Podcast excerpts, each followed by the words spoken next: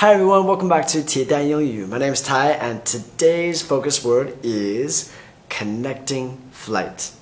Connecting flight. Connecting flight means like when you are flying somewhere but it's not straight to the place. So it's not like uh, if you're flying from Beijing to uh, Seattle, to Beijing to Seattle, you don't go straight there. Maybe you connect through Tokyo or something like that. Okay, 就是转机的意思。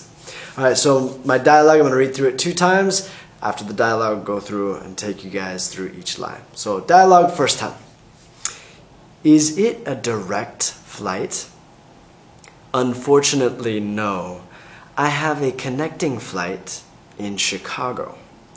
Be sure to get some shut eye on the flight if you can. Okay, dialogue second time. Is it a direct flight? Unfortunately, no. I have a connecting flight in Chicago.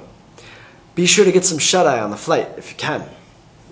Okay, so let's look at this dialogue. Is it a direct flight? 这个是一个直飞的吗？就是直接到那儿吗？Direct 直接 flight 航班 flight. Unfortunately, no. It's like oh, too bad. Like 可惜的不是。All right. I have a connecting flight in Chicago. Chicago, 芝加哥。我在芝加哥转机。I have a connecting flight in Chicago. Alright, so that's remember, connecting flight is a noun, 是一个名词。Be sure to get some shut eye on the flight if you can. So, if you can, 如果有机会的话，be sure to get some shut eye. Shut means to close. Eye is 眼睛, so shut eye. What do you think that means? Close your eyes. Some sleep. Be sure to get some sleep on the flight if you can.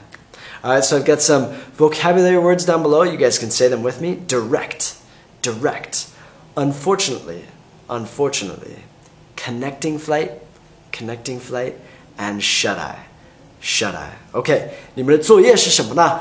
我在下面也留言了，用 connecting flight 来造个句子。Just make one sentence with connecting flight. All right, thanks for watching. If you guys like today's episode, give me a like, show me your support. Give me a share, would be even better? Leave me a comment below, give me guys your homework, alright? Have a great day. I'll see you on the next one. Peace!